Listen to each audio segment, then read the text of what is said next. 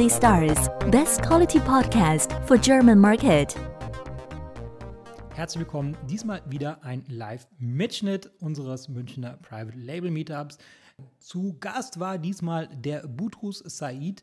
Er hatte damals einen Jahresumsatz von 17 Millionen Euro auf Amazon gemacht, also ähm, hatte seinerzeit sicherlich zu den größeren Sellern ähm, auf Amazon gezählt. Und in seinem Vortrag hat er aus der Praxis berichtet, was funktioniert und was funktioniert nicht.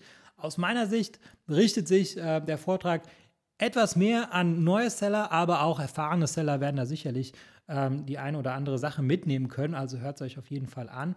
Ähm, leider ähm, war der Akku am Ende leer. Also die letzten drei Minuten, äh, würde ich mal sagen, äh, die sind leider nicht mit aufgenommen worden. Wir hatten ja vorher äh, noch den Vortrag von, von Bernhard gehabt, danach der Butrus und das war alles ein bisschen viel wahrscheinlich für mein Handy. Ähm, deswegen wundert euch nicht, dass die letzten, dass das Ganze ein bisschen abrupt endet. Aber das Wichtigste, das ist auf jeden Fall alles aufgenommen und findet ihr jetzt in diesem Podcast.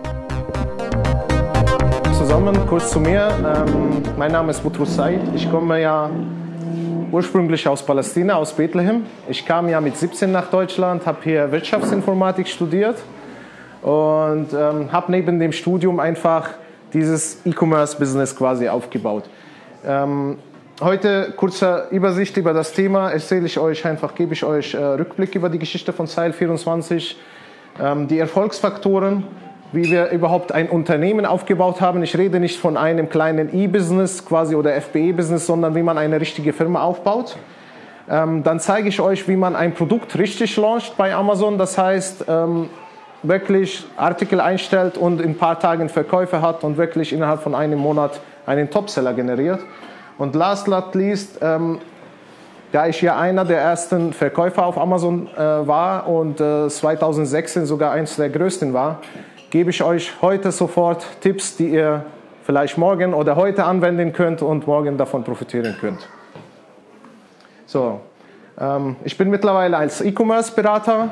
Ähm, dazu kommt, komme ich jetzt noch mehr. Wie gesagt, ich kam halt mit 18 nach Deutschland. Ich habe als erstes Produkt, ich habe ja meine ähm, Freunde in Palästina unterstützen wollen. Ähm, wir sind ja Minderheiten, komme ich aus Palästina, wo die meisten quasi in Bethlehem aus, den, äh, aus dem Verkauf von Schnitzereien quasi leben. Das heißt, wir verkaufen Schnitzereien an Touristen, die nach Bethlehem äh, einreisen, sowas äh, dieser Art. Und ähm, ich habe das auf dem Weihnachtsmarkt quasi verkauft und nebenbei auch auf eBay quasi veräußert. Und man hat ja dann gesehen, okay, was ist denn für mich besser? Auf dem Weihnachtsmarkt bei minus 15 Grad oder angenehm auf dem Sofa, wo es warm ist, wo es sogar besser funktioniert, wenn man Top-Angebote Top äh, macht, dann habe ich gesagt, okay, das, dieser Weg muss ich verfolgen. Wirklich, der Onlinehandel ist, ist, ist der richtige Weg. So, ähm, da musste eine Gewerbe her. Ich hatte leider kein, keine Erlaubnis, um eine Gewerbe zu machen. Hatte ich am Anfang das über meine Tante gemacht, aber das war irgendwie so viel Papierkram für die. Die Anforderungen waren einfach zu hoch. Ähm, so dass ich einfach einen anderen Kollegen gefragt habe, das war der August Kroll, vielleicht hat der, der eine oder den, der andere von euch den Namen mal gehört. Der hatte mit mir studiert und hatte ab und zu mir geholfen, quasi äh, die Datenbanken einfach von Excel in Access umzuwandeln, dass man wirklich die Daten per Export hochladen. Wir waren eins der ersten Kunden, die bei Hermes Profi Shop quasi das dieses Programm mitentwickelt haben und einfach denen erklärt haben, wie man ein CSV hochlädt und äh, die ersten Abholungen waren chaotisch. Wir haben ja ganz am Anfang sogar die Pakete zum Paketshop gebracht, aber irgendwann hat es funktioniert, dass die bei uns abgeholt haben. Ähm, ganz früh am Anfang habe ich entdeckt, okay, wir müssen Handelsware verkaufen, habe ich auch versucht, Handelsware zu verkaufen, aber die Margen waren tatsächlich schlecht. Das hat, ich habe ich hab ja Leidenschaft für Armbanduhren gehabt, habe angefangen, Markenuhren einzukaufen, zu verkaufen oder irgendwelche Biliguhren. Das, da habe ich gesehen, die Margen stimmen einfach nicht. Ähm, ich habe einen guten Freund kennengelernt aus China, habe ich ihn mal gefragt, hier hör zu, ich sehe ja schöne Angebote in Alibaba. Ich habe gehört, das wäre die richtige Plattform, aber ich traue mich einfach nicht nach China zu fliegen. Können wir das mal gemeinsam machen? Wir sind 2007 nach China geflogen, da habe ich schon meine erste Marke, die Marke Oramix zum Leben gerufen, habe schon die ersten Armbanduhren produziert und äh, auf eBay quasi erfolgreich verkauft. So, schon in den ersten Jahren haben wir festgestellt oder schon bemerkt, dass Fotos und Content, so wie Bernhard vorhin gesagt hat, ihr verkauft ja Fotos. Äh, das war das ausschlaggebende Argument für den Käufer, um ihre Produkte online zu kaufen. Das heißt, Ähm, wir hatten ein, das erste Büro aufgebaut. Ich habe fast die Hälfte meiner Klasse beschäftigt bei mir quasi, wo wir einfach schöne Fotos gemacht haben, Beschreibungen auch so, wie Bernhard gesagt hat. Wir haben am Anfang fast alles selbst gemacht. Das heißt, wir wussten nicht, wie Outsourcing funktioniert. Das wussten wir alles nicht. Vielleicht lustige Geschichte nebenbei. Der Jasen sitzt hier nebendran.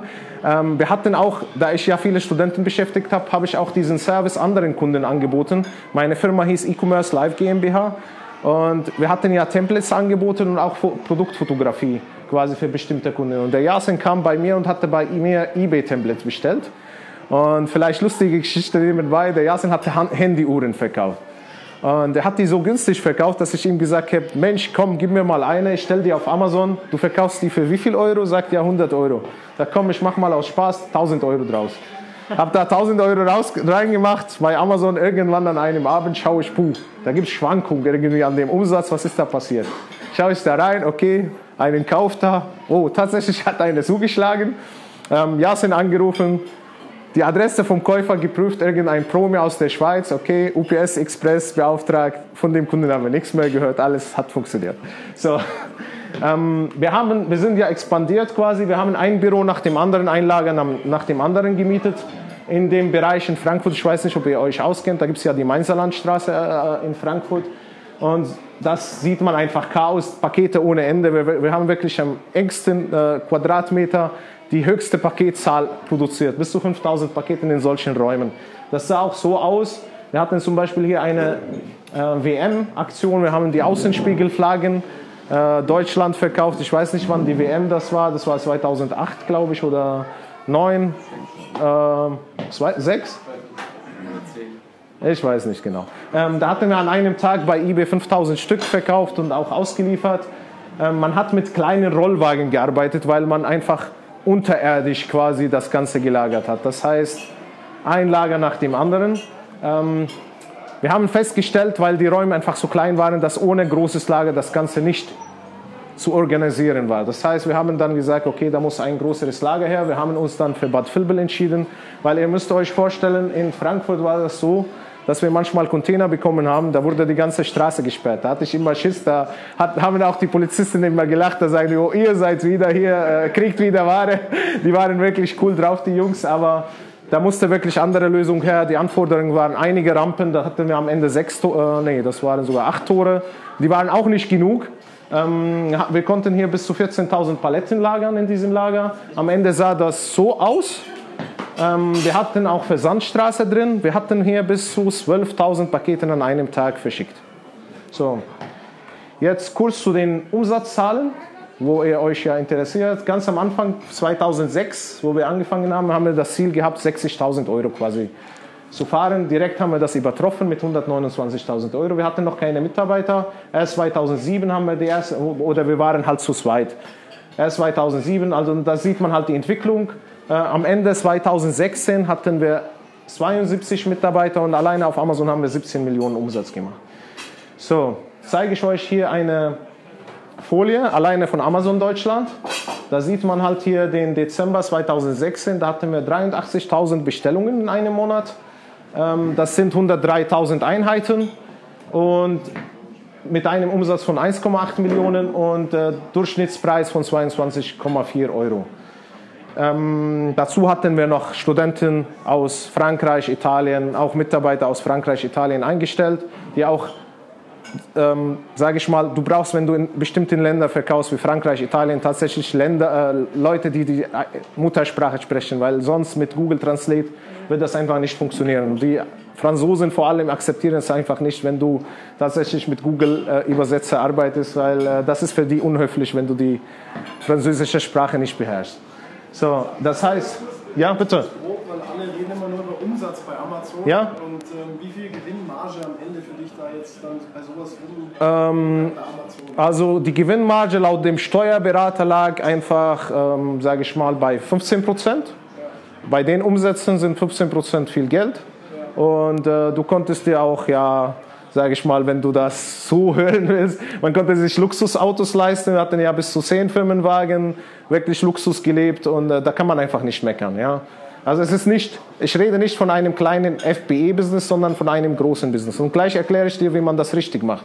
Aber 50 Prozent ist ja trotzdem nicht viel. Also, aber also halt jetzt mal einfach nur, es ist einfach 15 Prozent, klar, bei deiner Summe viel, aber es ist mal echt auch viel für Amazon. Natürlich, natürlich, weil Amazon schluckt in der Regel nicht nur 15 Prozent, sondern fast 20 Prozent, wenn man es richtig kalkuliert.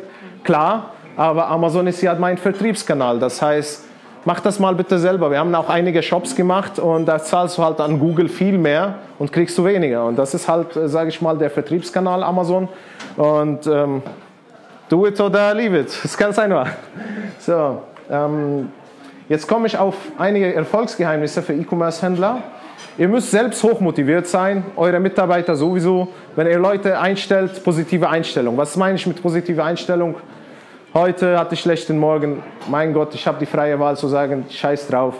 Ich mache mir einen schönen Nachmittag. Und wirklich lächeln, wenn ihr in einen Raum reingeht. Ihr seid Vorbilder für, für eure Mitarbeiter. Man spürt einfach, ob die Person lacht oder nicht. Das spürt ihr auch am Telefon. Wenn ihr einen Mitarbeiter einstellt im Customer Support, da merkt man tatsächlich, ob die Person lacht oder nicht. Und das ist sehr, sehr wichtig, dass man einfach positive Einstellung hat. Ähm, das richtige Produkt ich habe ja kurz erwähnt, ich bin ja E-Commerce-Berater, das heißt, da rufen manche Kunden bei mir an und sagen, hier, ich habe dieses Produkt, möchte ich verkaufen. Was meine ich mit dem richtigen Produkt? Recherchiere bitte einfach erstmal richtig, bevor, wir, bevor ihr irgendein Geld da reinballert in ein Produkt. Wie ist mein Einkaufspreis? Wie ist der Verkaufspreis? Wo sind meine Wettbewerber? Was machen die überhaupt? Zu welchem Preis verkaufen die den Artikel?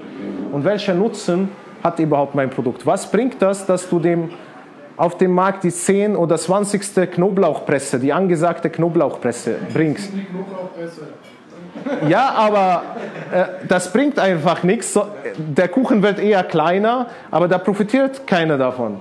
So, ähm, Preis-Leistungs-Verhältnis, versuch mal die Produkte tatsächlich anzufassen. Bestell Samples, wenn ihr in China das macht oder irgendwo bei einem Hersteller in Deutschland. Bestell mal Muster und vergleich die auch mit der Lieferung.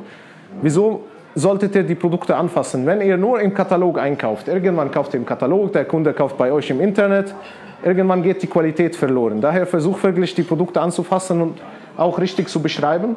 Und Ehrlichkeit zahlt sich aus. Was meine ich damit? Wenn ihr ehrlich zu den Kunden seid und dem Kunden das zeigt, was er gesucht hat, nicht Keyword-Spamming betreibt, dann, dann zahlt sich das irgendwann aus, weil die Conversion Rate sowieso besser wird. Dazu komme ich noch mehr. Und euer Content muss sowieso hochwertig sein, das heißt äh, On-Page-Optimierung, gleich erzähle ich dazu. Der wichtigste Punkt überhaupt für Amazon, was interessant ist, dass ich einfach nicht nur einen Artikel verkaufe. Das heißt, angenommen, ich möchte jetzt Grill verkaufen. Interessant für Amazon ist, wenn ich unter dem Begriff Grill gesucht werde, werde ich gefunden. Ich verkaufe zum Grill natürlich die Grillzange und noch eine Grillabdeckhaube. Dann ist mein Grill mit zum Beispiel 119 Euro Verkaufspreis sehr attraktiver für Amazon als ein Grill, der 89 Euro bringt. Da kann Amazon natürlich das sagen, das stimmt einfach nicht, was ich sage, aber ganz ehrlich, die Erfahrung habe ich gemacht und die habe ich hundertmal gemacht und ich weiß, wovon ich rede. So, jetzt nochmal zu einem anderen Effekt, der nennt sich Anker-Effekt, der kommt aus der Psychologie. Was, was meine ich damit? Angenommen, du gehst morgen zu Real und da steht da, du darfst sieben Flaschen von dem Produkt kaufen. Dann überlegst du, puh, Mist, sieben Flaschen. Irgendwas ist da dran, das ist limitiert. Da kaufen die Kunden tatsächlich im Schnitt 5,3 Flaschen. Jetzt gehst du aber nochmal zu dem gleichen Produkt und es steht nichts. Was kaufen die Kunden? Im Schnitt 1,2 bis 1,3 Flaschen. Und das ist, versucht das mal einfach zu nutzen bei Amazon, indem ihr zum Beispiel Auto Quantity hochlädt, dass man sagt, ich habe nur noch 10 Stück. Es, gab, natürlich Klagen gegen Zalando wegen so etwas, aber ich meine, ihr müsst das ja selbst wissen. Ich verrate euch einfach ein paar Tipps, wie gesagt, ihr seid ja die, die Leute, die das entscheiden, ob ihr das anwendet oder nicht. So, jetzt kommen wir zu einer interessanten Folie. Wie haben wir das geschafft, so groß zu werden? So, Try and Error, das heißt, wir haben Sachen gemacht, ausprobiert, haben die funktioniert. Okay, wie kann ich das automatisieren und an die Mitarbeiter weitergeben? Tatsächlich selbst gemacht, auch die Prozesse verstanden. Wenn etwas nicht funktioniert hat, auch geschaut, Woran hat es gelegen? Wieso hat es nicht funktioniert? Wie kann ich das besser machen? Wenn es überhaupt nicht funktioniert, lass es und fang mit dem nächsten an. So, das nächste, ich habe ja vorhin gesagt, das richtige Produkt. Was heißt denn das richtige Produkt? Nicht ne, wirklich einfach, es gibt ja Tools auf dem Markt ohne Ende, mit denen ich einfach recherchieren kann, wie viel verkauft er, welche Menge. Aber das heißt nicht für mich automatisch, dass ich auch das verkaufen kann. Es kann sein, dass er Social Media betreibt, dass seine Marke so bekannt ist. Versuch mal Artikel zu finden, die Probleme lösen. Das heißt, die Kunden möchten, dass die, du als Verkäufer denen ein Problem löst. Da wird ja gesagt, ja, es gibt ein Produkt, es gibt keine Produkte mehr, die es noch gar nicht gibt. Das stimmt nicht. Ich entwickle bis heute immer noch neue Produkte. Auch wenn ich da Leute berate, sage, verrate ich denen nur ein paar Tipps und dann von heute auf morgen ist der Umsatz so explodiert. Also, was, was, was meine ich damit? Wenn ihr sagt, okay, ich will ein Produkt nachmachen, weil die Konkurrenz so schlecht ist, dann lies mal die negativen Bewertungen von den anderen und versuch diese Fehler, die bemängelt werden, tatsächlich zu beheben und besser zu machen. Ich nenne euch mal ein Beispiel. Ich hatte zum Beispiel mit Haushaltswaren da gearbeitet. Ähm, wir haben da einen großen dänischen Hersteller bedient und da haben wir auch den Markt beobachtet und da haben wir zum Beispiel die Firma Unold gesehen. Unold hat den Mixer erfolgreich verkauft und hat die Broschüre überall dann zum Beispiel bei Mediamarkt, Saturn und diese ganzen Gruppen. So, ähm, da haben wir gesehen, okay, Unold hat hier einen Fehler gemacht. Die Dichtung unten am Mixer war quasi nicht sauber verarbeitet, dass alles nach unten ausgelaufen ist. Also K.O. für den Endkäufer. Ähm, wer möchte einen Mixer haben zu Hause, der einfach undicht ist? Okay, haben wir das mit dem Hersteller, tatsächlich mit dem gleichen äh, Hersteller besprochen, wie machen wir das anders? Noch weitere Funktionen hinzugefügt. Wir wussten ganz genau, wann Unold die Werbung damit schaltet. Auf in den Broschüren offline, ich rede nicht von Online-Werbung. Was passiert jetzt? Die Kunden gehen auf Amazon, schauen sich das Produkt an von Unold pur. Hatte zehn, zehn Bewertungen, davon sind schon fünf negative. Und ganz unten strahlen wir unsere Werbung, zeige ich euch gleich, wie ihr das macht, mit unserem Mixer, der besser verarbeitet ist und auch in der Beschreibung beschrieben wird, dass dieses Problem behoben ist, dass dieses Problem gar nicht auftauchen kann. Und somit habt ihr dem Kunden ein Problem gelöst und könnt ihr besser verkaufen. So, es gibt ja auch verschiedene Programme. Ihr könnt ja Amazon mal anrufen oder wenn er da wirklich Umsätze macht und sagen, ich bin offen für neue Projekte, wenn ihr da welche Projekte habt. Wir waren offen für sowas und haben mit Seattle und Luxemburg zum Beispiel das Programm Prime durch Händler entwickelt. Davon haben wir vielleicht ein paar vor Jahren, mittlerweile kennt das fast jeder, der auf Amazon verkauft. Damals gab es das Ding nicht und ähm, durch persönlichen Kontakt zu Amazon kamen wir einfach in diesem sage ich mal, Pilotenprojekt. Und wir haben das fast ein Jahr lang benutzt, wo andere einfach das nicht nutzen dürften. Wir waren sogar so clever, dass wir gesagt haben, okay, Amazon hat uns nicht gezwungen, jetzt die Etiketten bei denen zu kaufen. Die haben gesagt, ihr könnt das lösen. Wichtig ist für uns, dass 97 Prozent der Pakete am nächsten Tag ankommen. Das heißt, wir haben recherchiert, woher kommen unsere Kunden, welche Postleitzahlen haben die, wo ich die sowieso mit dem normalen DHL-Tarif quasi mit E plus 1 bedienen kann, wo DHL mir sowieso die Berichte schickt, haben wir tatsächlich die mit dem normalen Vertrag beliefert. Und die Bereiche, wo einfach die exotischen Postleitzahlen, sage ich mal, Sylt und die Inseln und irgendwo bei Berlin, da ist da immer, klappt überhaupt nicht, äh, da haben wir die einfach mit UPS geflogen. Und das, das war Vorteil für uns, dass wir mit diesem Filter Prime sichtbar waren, wo andere einfach mit bestimmten Artikeln nicht sichtbar sein konnten. Vor allem in bestimmten Bereichen, wo man Gefahrgut verkauft hat oder bestimmte Artikel, die gar nicht für FBI zugelassen waren, wie Feuerzeuge oder wie auch immer. Wir haben wirklich Umsätze ohne Ende halt mit dem Programm gemacht. Blitzangebote, da war der Jasen ja mein bester Mitarbeiter hier. Ähm, der hat ja für mich zehn Jahre gearbeitet. Der hat tatsächlich Blitzangebote eins nach dem anderen zu, zu, zu eBay und Amazon quasi eingereicht. Es gab ja bei eBay die Wow-Angebote und Blitzangebote bei Amazon. Unser Problem war, dass wir einfach, es gab ja dieses Mechanismus nicht, dass die Produkte vorgeschlagen werden. Aber es gab auch das andere Problem, ich habe ja neue Produkte gelauncht, die jetzt noch gar nicht gesucht werden. Zum Beispiel Smoothie to go. Da habe ich ja irgendwann eBay angerufen, gesagt, hier, ich möchte ja euer, mein Smoothie to go bei euch platzieren. Nö, kennen wir nicht. Ein Smoothie to go hatte ich am Wochenende bis zu 400, 500 Mal verkauft auf Amazon, aber eBay hatte die Zahlen einfach nicht und sagt, läuft nicht. Bei uns ist das uninteressant. Ja. Und ähm, trotzdem einfach versuchen, immer dran zu bleiben. Jetzt komme ich zum nächsten Punkt, 5, Just in Time. Was meine ich mit Just in Time? Das heißt, ich hatte ja 6000 eigene Artikel auf Lager. Wie will ich überhaupt mein Sortiment erweitern? Dann gehe ich zu Ingram, hier ist ein Mitarbeiter von Ingram, rufe ich da an und sage, hier, liebe Leute, ihr seid Großhändler, ähm, gib mir mal eure CSV-Datei mit den IN-Codes. Ich fahre das ganze Sortiment auf Amazon hoch. Das heißt, ich nehme die Artikel von ihm, habe ich meine EK, mache ich meine Kalkulation, lade die Produkte hoch und zeige ich hier eine Lieferzeit zum Beispiel von fünf bis zehn Tagen, je nachdem, wie gut ich bin. Die Kunden bestellen, haben auch die Erwartung nicht, dass das direkt morgen kommt, wenn mein Preis stimmt. Ähm, ich sammle eine Bestellung ein, zwei Tage und irgendwann löse ich da die Bestellung beim Lieferanten aus. Der Lieferant packt alles in eine Kiste oder auf eine Palette und schickt mir alles. Wir scannen die Artikel und da kommt die älteste Bestellung quasi als erste raus und geht an die Kunden. Da sagen viele von euch, boah, da ist die Marge in sowas sowieso schlecht. Natürlich im Bereich IT, äh, Bereich Technik, wenn der Lieferant dir alle Daten liefern kann, die du haben willst, dann ist das auch schlecht, der Lieferant, weil er das jedem Händler. Ihr müsst ja nach Lieferanten suchen, die nicht alles liefern und euch ein bisschen schlau machen, wie man das besser macht. Was gewinne ich überhaupt durch solche Projekte? Ich habe erstmal die Möglichkeit, den Markt zu analysieren, zu verstehen, zu welcher Jahreszeit läuft welches Produkt zu welcher Stückzahl. So, jetzt habe ich diese Info. Was kann ich damit machen? Idee?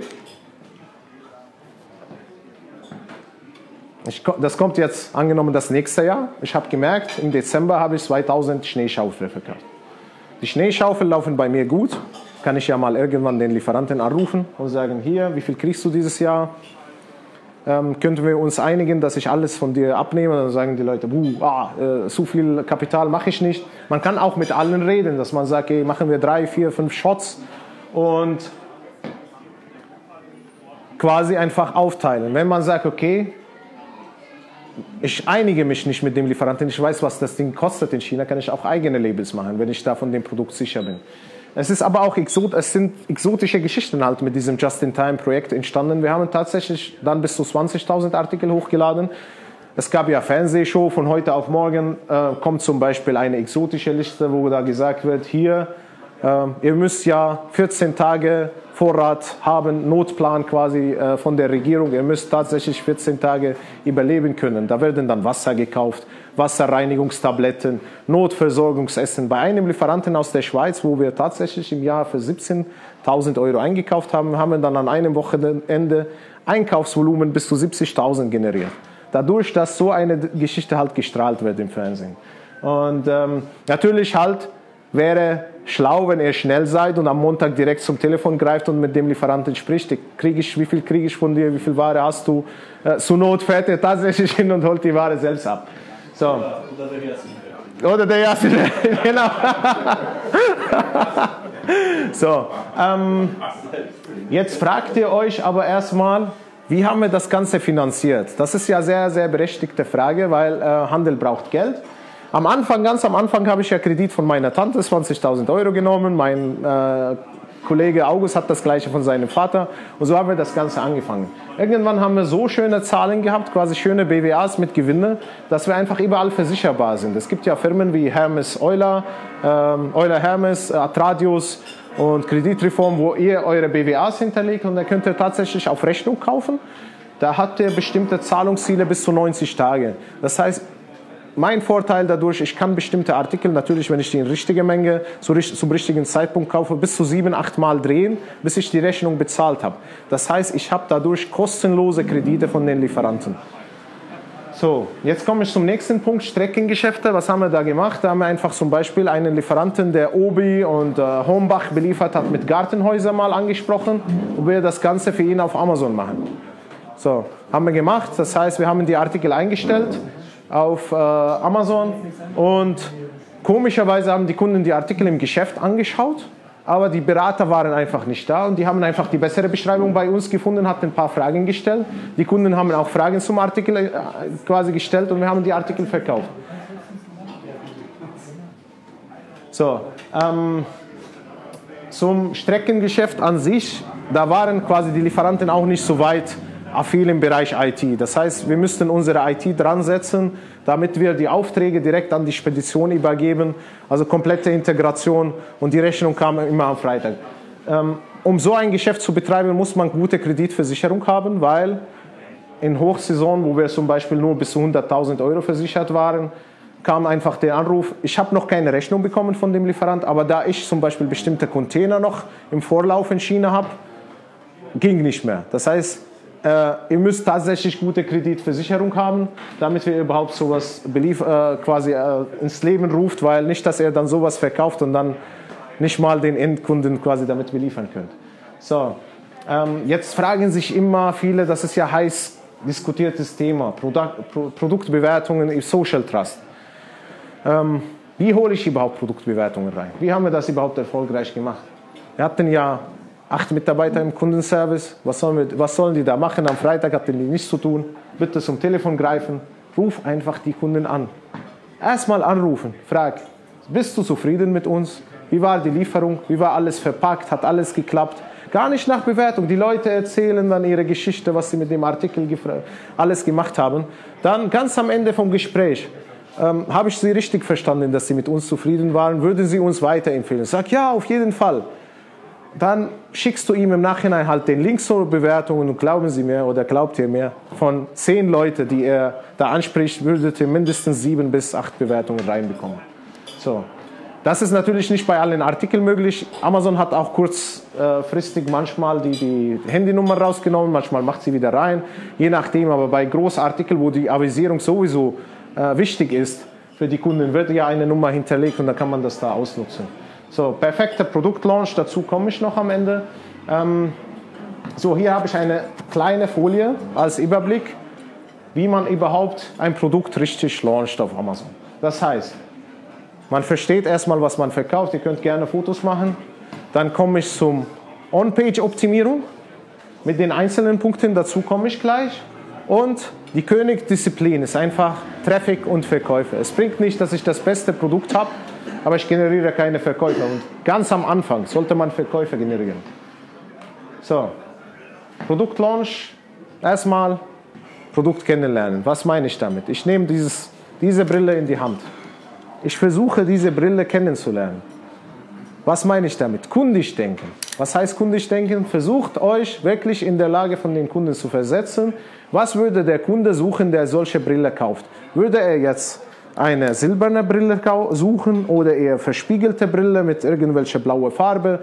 Ähm, das ist halt der entscheidende Punkt, einfach um zu verstehen, was ich überhaupt verkaufe. Weil ich bin manchmal bei manchen Kunden, wo ich denke, ganz ehrlich, du bist ja so Profi in deinem Bereich, aber ich verstehe immer noch nicht, was du verkaufst, obwohl ich wirklich vier Millionen Artikel selbst verkauft habe, verstehe ich einfach nicht, was du da verkaufst. Versuch das in der Kundensprache zu beschreiben. So, ähm, die Beschreibung vom Hersteller lesen, verstehen, was kann mein Produkt, was soll er können, tatsächlich ähm, Nutzen des Produktes herausfinden. Welche Vorteile hat überhaupt mein Produkt für den Endkunden? Versuch alles aufzuschlüsseln, positive Punkte aufzuschreiben, was kann mein Produkt, was kann mein Produkt nicht. Dann geht man als nächstes auf Amazon, schaut man sich die Brille und versucht das Produkt erstmal zu analysieren. Was kostet das Produkt bei meinen Wettbewerbern? Wie sehen die ihre Fotos aus? Wie sieht ihre Beschreibung aus? Wie machen die das? Was verkaufen die überhaupt an Zubehör? Haben die Tasche dazu? Ähm, welche Marketingstrategien betreiben die? Geh mal ruhig auf Facebook, schau einfach rein, schau mal in Google, ob die Facebook-Fans haben auf Facebook. Äh, es gibt ja bestimmte äh, Snapchat, äh, Instagram, wie sind die Follower da? Weil, wie gesagt, es kann sein, dass wenn ein Produkt bei euch, bei der Konkurrenz funktioniert, heißt nicht automatisch, dass das bei euch funktioniert. So, ähm, Keyword-Analyse. Ich sage immer, 70 Prozent eines eine Suchmaschine, also SEO von Amazon, 70 Prozent von dem SEO erledigt sich automatisch, wenn man tatsächlich Keyword-Recherche sauber betreibt. Das heißt, bevor ich überhaupt eine Beschreibung schreibe, fange ich ja mit den Keywords an. Wieso? So, ähm, jetzt müsst ihr euch vorstellen, ich habe ja während meines Studiums als Schwerpunkt ja Google SEO gemacht und dann komme ich zu Amazon SEO, ist ein bisschen puh, total hat, das eine hat mit dem anderen nichts zu tun.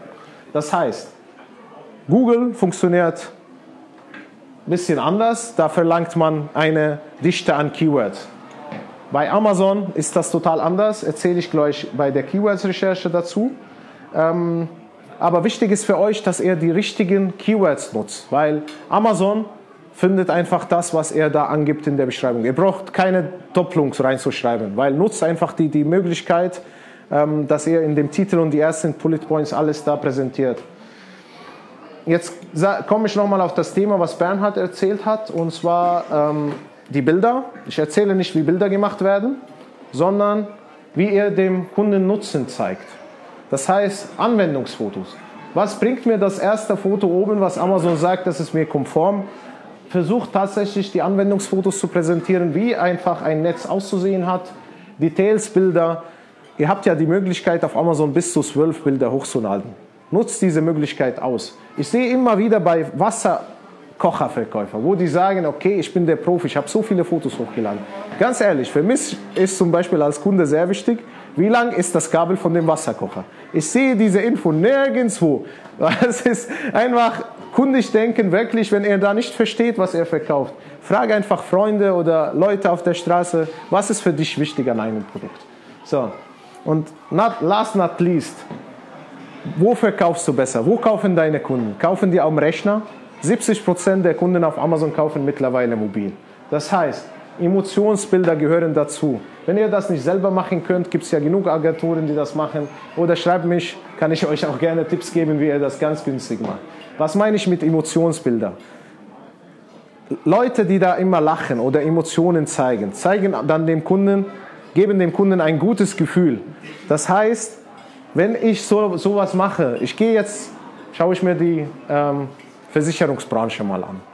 Wenn ihr mal Versicherungsbroschüre da einfach blättert, da sind nur Leute glücklich, lachen, hat mit, hat mit der Versicherung nichts am Hut. Aber wieso? Die zeigen euch, wir sind glücklich, ähm, wir verkaufen das beste Produkt, die geben euch ein gutes Gefühl. Und daher wird das gemacht. So, jetzt kommen wir zum ersten Punkt, sage ich mal, von CEO, und zwar mein Titel.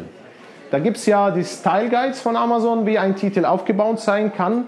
Zum Beispiel die Marke, Modellnummer, Modellname, Produktbezeichnung etc. Das kann bei so einem großen Hersteller, zum Beispiel von Philips, interessant sein, dass ich jetzt die Philips oder Oral-B Zahnbürste, keine Ahnung, äh, Edition verkaufe.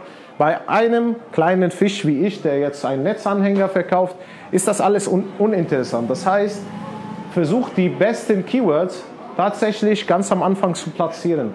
Es reicht, wenn ich mir meinen quasi Markenname einmal reinschreibe und die wichtigsten Keywords, die auch der Kunde sehen will. Was heißt, was, der, was möchte der Kunde sehen? In diesem Fall ist das zum Beispiel die Länge von dem Netz. Das will ich ja direkt sehen. Und auch die Schreibweise von der Zahl wichtig beachten, dass ihr einfach das mit einem X trennt, dass das auch so gefunden wird. Und versucht tatsächlich die wichtigsten Keywords halt in dem Titel zu präsentieren und keine Doppelung, wie gesagt.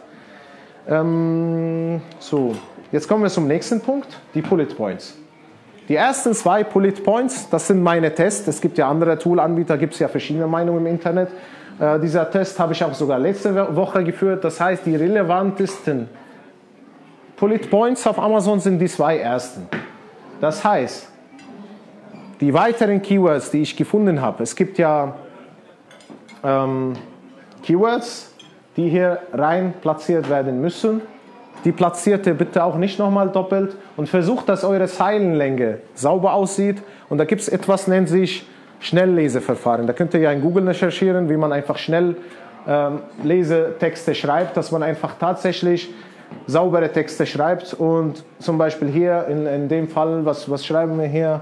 Ähm, optimal lässt sich einfach anbringen und wie auch immer, dass alles sitzt und nicht wackelt. Und und dieser gleichmäßige Zeilenabstand.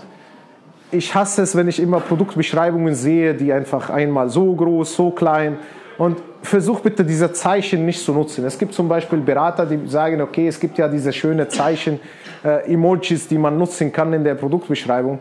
Also ich gehe davon aus, dass spätestens Amazon dieses Jahr, am Ende des Jahres, einige Bestrafungen da machen wird, weil äh, langsam sieht es einfach irgendwie nicht mehr schön aus. Aktuell gibt es noch keine Bestrafungen für sowas, aber irgendwann kommt es und dann müsst ihr daran denken, wenn ihr nicht sauber arbeitet, irgendeiner muss diese Probleme irgendwann lösen. Ne? Und äh, nochmal daran gehen und bearbeiten. Jetzt komme ich zum Content an sich, das ist die unterste Beschreibung. Ähm, ich rede jetzt nicht von A+, ich rede einfach von einer normalen Beschreibung, die sauber aussieht. Was muss überhaupt in meiner Beschreibung? Es gibt ja HTML-Formatierungen. Ihr könnt ja einen kleinen HTML-Editor, wenn ihr die Befehle nicht kennt, könnt ihr mir wirklich kurz schreiben, schicke ich euch einfach die zwei Zeile Befehle, die da erlaubt sind für, für Amazon. Ähm, ihr müsst die Vorteile nennen für, von, von dem Produkt. Was sind die Vorteile von dem Produkt? Und die technischen Daten zum Produkt. Es gibt Gut, die Frauen möchten nicht unbedingt die technischen Daten, aber bei den Herrschaften, die wollen wissen, wie stark, wie, wie, wie heavy, wie, was kann das Ding. Und jetzt komme ich zu einem kleinen Punkt, nennt sich Lieferumfang. Da kann ich darüber Geschichten erzählen. Ich nehme mal eine lustige Geschichte aus meiner Erfahrung. Ich habe als Student mir einen Laptop gekauft. Ganz am Anfang, wo ich nicht so viel Geld hatte, kam dieses Laptop aus, auf eBay erworben. Und dann kommt das Laptop. Ich will das Ding starten, suche ich nach dem Netzteil. Puh, kein Netzteil dabei. Schaue ich mir die Beschreibung an. Steht gar nicht. Steht, ich verkaufe Laptop. Okay, schreibe ich dem Verkäufer an. Äh, entschuldigen Sie, haben Sie vielleicht das Ladegerät vergessen? Dann sagt er, nee, hast du die Beschreibung nicht richtig gelesen? Ich verkaufe nur Laptop. Ich sage, oha, was für Witz, was soll ich mit einem Laptop machen ohne Ladegerät? Natürlich äh, lange hin und her, Konflikt aufgemacht, Laptop zurückgeschickt. Ende der Geschichte endete gut, aber das war eine schlechte Erfahrung, die einfach hier reingeprägt ist bei mir im Kopf, dass ich gesagt habe, so schlechter Verkäufer möchte ich niemals sein. Ich beschreibe die Beschreibung ehrlich und wenn mein Produkt tatsächlich Batterien braucht, dann schreib einfach, dass die Batterien nicht im Lieferumfang enthalten sind. Stellt euch vor, einer kauft einen Fernseher und möchte wirklich die WM-Spiele heute gucken und dann stellt fest, scheiße, das HDMI-Kabel ist nicht dabei. Hätte der Verkäufer das geschrieben, hätte man einfach wirklich äh, verärgerten Kunden da oder so diese Erfahrung einfach ersparen können. So, und dann, last not least, Call to Action Satz. Viele lachen drüber, was ist das? Ja, Call to Action. Sag dem Kunden, gib dem Kunden wieder ein gutes Gefühl, kauf das Ding, dann ist alles gut, dann sind deine Wünsche erfüllt, wie auch immer. Du, wir lösen damit dein Problem. Dieser Satz hilft wirklich dazu, dass du einfach deine Produkte verkaufst. So, jetzt rede ich hier, das ist mal meine eigene Marke, das ist ein Produkt, was ich jetzt neu gelauncht habe. Ähm, hier zeige ich euch einfach, wie man Markenaufbau da betreibt, zum Beispiel indem man einfach tatsächlich A Plus präsentiert mit Anwendungsfotos, wie man das macht, einfach bildliche Beschreibung, ähm, auch Detailsbilder und auch Erklärung zu diesem Teil gehört das dazu, so, so sieht es aus. Das ist wirklich easy. Wenn ihr eine Marke einträgt bei Amazon, dann könnt ihr das machen. Das, da braucht man dafür keine äh, Kunst oder irgendwas studiert haben. Ihr braucht wirklich gute Fotos und gute Inhalte. So, jetzt komme ich aber auch noch auf wichtigere Faktoren, die euer Produkt wirklich durch die Decke schießen können. Weitere Details. Viele arbeiten ja mit ERP-Systemen und, ähm, und viele können das nicht. Das sind die wichtigsten Produktinformationen, die dafür sorgen, dass ihr einfach in dem Filter gesucht werdet oder gefunden werdet. Zum Beispiel gibt es auch weitere geile Funktionen von Amazon, dass sie Vergleich unten zeigen. Ihr kennt das ja in der Kategorie Haushaltsgeräte, bei Fahrrädern, wie auch immer. Und je mehr ich in diesem Punkt an Daten hinterlege, ähm, desto besser kann ich ja gefunden werden. Natürlich ist da manchmal viel Bullshit, was gar nicht zu meinem Produkt passt, aber versuch mal einfach einzutragen, was zu deinem Produkt quasi passt. So. Nee, nee, es gibt ja, ich, ich rede noch nicht von den Keywords dazu, jetzt erzähle ich gleich. Es gibt ja weitere Details bei, bei Amazon, wo du tatsächlich ähm, zum Beispiel dein Akku hinterlegst. Du glaubst nicht, wie viele Kunden äh, sich dafür interessieren, ob das Lithium-Akku ist, ob das dieser Akku ist oder wie auch immer. Oder du hinterlegst die Maße, weil es ist auch für viele Kunden im Bereich Haushaltsgeräte die Maße wichtig. Die wollen das Gerät einbauen in der Küche oder irgendwo und dann filtern die tatsächlich direkt. Und wenn du das nicht ausfüllst, dann wirst du nicht gefunden. Jetzt zu den Keywords. Wenn ihr ganz viele Keywords recherchiert habt am Anfang, dann bitte einfach nutzt diese Möglichkeit zu sagen, ich brauche diese Doppelung nicht. Ich nutze hier die Möglichkeit, weitere Keywords zu platzieren. So, heute auf dem Weg habe ich dem Yasin einfach aus Spaß erzählt, wie, wie das einfach äh, ein Byte und Bit funktioniert. Er wusste es auch tatsächlich nicht. Zum Beispiel, dass ihr da Bescheid wisst, die ganzen Anbieter auf dem Markt haben wirklich keinen Byte-Zähler. Es gibt aber Byte, ihr könnt ja Byte-Counter. Es gibt einen, der das hat, tatsächlich habe ich heute einen gefunden. Aber die Großen, die da empfohlen werden, haben es nicht. Und ähm, ein Umlaut, zum Beispiel Ü, sind zwei Bytes. Das heißt, ich hatte gestern ein Produkt analysiert, der war überhaupt nicht zu finden. Heute Morgen hatten wir ja Telefonat mit dem Kunden und wir haben tatsächlich festgestellt, dass er 251 Zeichen, also Bytes hatte. Er hatte 240 Zeichen, aber das waren 251 Byte. Viele sagen, oh, Amazon erlaubt das, dann ist das ja gut. Ihr müsst verstehen, wenn er tatsächlich 251 Byte statt einfach weniger, ignoriert Amazon komplett diese Suchbegriffe, weil sie sagen, das ist Spam, interessiert mich nicht, Feierabend. Also die lesen nur noch euer Titel, euer Bullet Points und die ganzen Keywords im Hintergrund werden nicht gelesen. Daher lieber weniger als mehr und wie gesagt, nutzt einfach diesen Byte-Counter, statt einfach nur die Zeichen zu zählen. So. Äh, ja, gibt's einen, gib mal einfach Byte-Counter. Äh, zuerst B2B gibst du die, ähm, gibst du kostenlosen da gibst du das, das Produkt ein, dann, wird das, äh, dann werden alle Keywords importiert. Dann gibst du die Backend-Keywords an, da gibt es einen Counter, der zählt es an. Dann drückst du auf den Button und dann werden die Duplikate entfernt. Und dann wird es nochmal gezählt und dann siehst du das ganz genau. Ja, genau, das ist auf deiner Seite, gell? Ja, ja genau. genau. Kostenlos musst du kein E-Mail, gar nichts. Richtig. Cool. Ähm, du kannst gerne den, den Link dazu posten, Timo. Ähm, gesponserte Artikel, ich sage mal die Königsdisziplin. Was nenne ich damit? Das heißt, ich habe mein Produkt on-page optimiert bis zum geht's nicht mehr. Jetzt geht's los. Was heißt geht's los? Ich muss gesponserte Anzeigen machen. Da sagen die meisten, boah, PPC, das ist dafür Geld auszugeben, dass ich gefunden werde, das kann doch nicht sein. Ich zahle schon 15% an Amazon. Ich sage dazu ganz einfach, wer nicht wirbt, der stirbt. Und äh, wenn du das nicht machst, dann macht das die Konkurrenz. Und die sind halt besser gefunden. Die Formel von Amazon lautet, wie viele Klicks bekomme ich? Wie ist meine Conversion Rate? Je mehr Besucher ich habe, desto mehr Verkäufe habe ich. Ganz einfach. So. Ihr könnt das ja ausnutzen, gesponserte Anzeigen. Da werden viele Fehler gemacht. Wenn ihr sagt, okay, ähm, möchtet ihr mehr, mehr, dazu wissen, könnte ich am Ende dazu kurz erzählen. Ähm, und da gibt es halt die Möglichkeiten, Headline Search zu präsentieren. Das heißt, Headline Search ähm, mittlerweile ist das auch zugelassen für die Seller. Früher war das nur für die Vendoren mit, mit äh, bestimmten Zugängen. Mittlerweile kann man das machen, aber das ist nur, nur für einen Artikel. Das ist interessant, wenn ich eine Produktgruppe habe. Das heißt, ich bräuchte tatsächlich drei bis vier Artikel, um das äh, schalten zu können.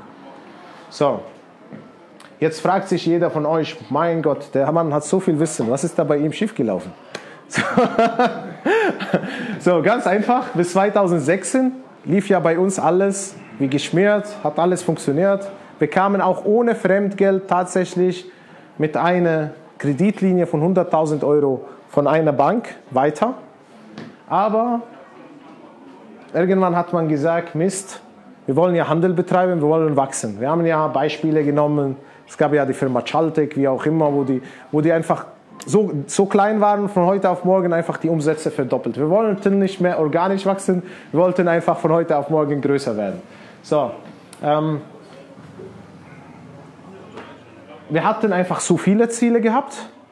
So diese Liquiditätsprobleme erzähle ich nochmal gleich, aber zum Beispiel wir hatten zu viele Ziele gehabt. Wir hatten SAP eingeführt auf einmal, was 150.000 Euro gekostet hat.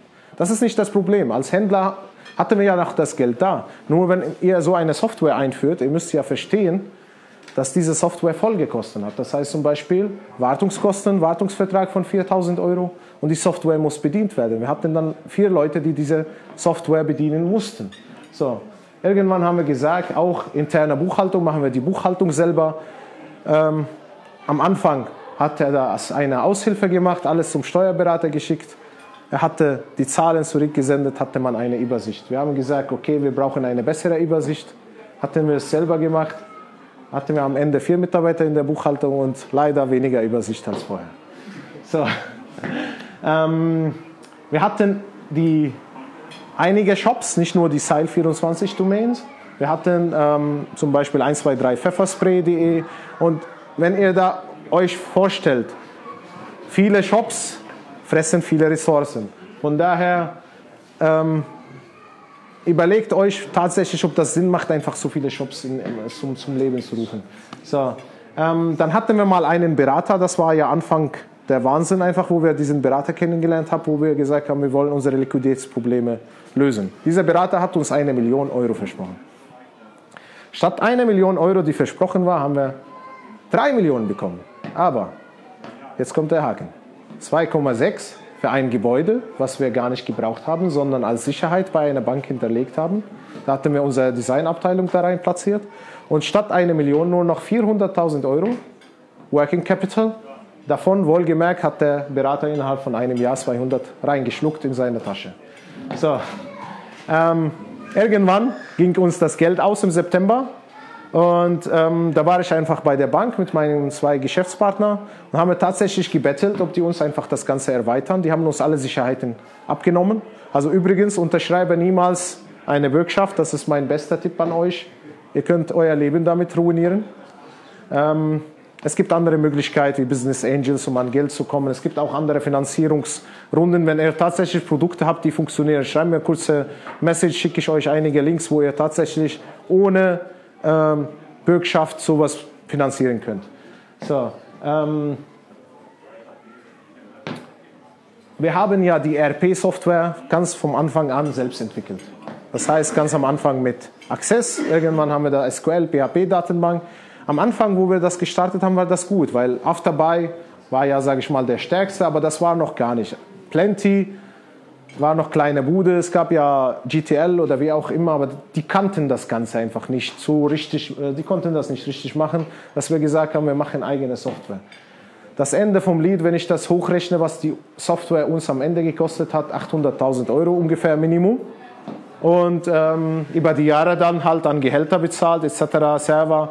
Ähm, das ist auch nicht viel, weil wenn du rechnest, in einem Monat machst du 1 bis 2 Millionen, ist auch 800 für ein IT-Unternehmen wirklich nicht viel Geld. Nur heutzutage gibt es wirklich gute Anbieter, ähm, die bessere ERPs können. Und ähm, da sollte man einfach sich umschauen, wer ist der richtige ERP-Anbieter für mich. Und das letzte auch Kosten stellen. Schaut euch in, eurem Unternehmen, wo habe ich überhaupt Kosten, welche Kosten sind notwendig, wo kann ich überhaupt ersparen, was ist überhaupt für den Umsatz, weil euer Antrieb ist ja der Verkauf. Der, dieser Verkauf muss funktionieren und alles drumherum, okay, gehört dazu, aber es gibt auch vieles, was gar nicht dazu gehört und einfach ausprobieren, ob man ohne diese Kosten weiterkommt. So, last not least, meine Tipps für euch. Ich habe hier einen Spruch von Churchill. Ich bin froh, dass ich einfach diese Fehler ganz früh im Leben gemacht habe. habe viel davon gelernt. Und ähm, ich muss auch sagen, ganz am Ende wo es einfach mit der Bank nicht weiterging. Da hatte ich mich auch auf der Suche nach Investoren mit meinen Kollegen gemacht. Und diese Erfahrung hat uns so reif gemacht innerhalb von einem halben Jahr, dass man Investoren Gespräche führt. Das war wirklich ein Hype.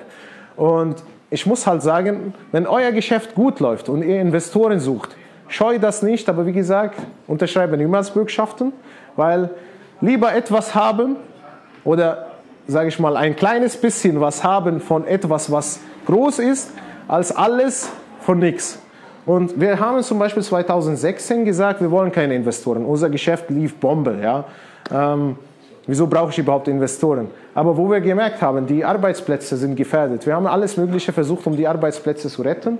Aber wenn man nicht in einer guten Lage zu verhandeln ist, dann ist das auch schlecht zu sagen, uh, Jetzt will ich einfach Verhandlungen mit einem Hersteller äh, oder mit einem Lieferanten führen, der bei mir einsteigt.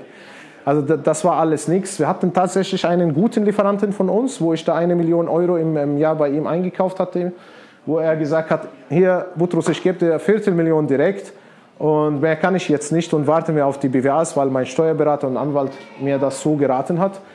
Aber wir waren laut dem deutschen Gesetz tatsächlich Insolvenzfall. Das heißt, ich habe, ich habe Minimum 550.000 Euro gebraucht, um das Ganze zu retten. Und wir hatten leider keine Investoren gefunden, die auf, auf die Schnelle das Geld reinbringen sollten. So, ähm, aus den Fehlern lernen, wie gesagt. Begrüße die Mitarbeiter von euch, wenn die Fehler machen, aber versuche einfach diese Fehler mal zu besprechen. Nicht wirklich sagen, scheiße, bla bla bla, sondern zum Beispiel sei einfach wie die Amerikaner, die sagen, wow, Hi, super, hast du wirklich gut gemacht, du hast einen Fehler, lass uns einfach verstehen, wie du das gemacht hast und erklär uns, wie wir das so besser machen, dass das nicht mehr passiert und wirklich aus Fehlern lernen. So, ähm, die Kosten im Blick behalten, Tools, welche Tools brauche ich? Es gibt jede Menge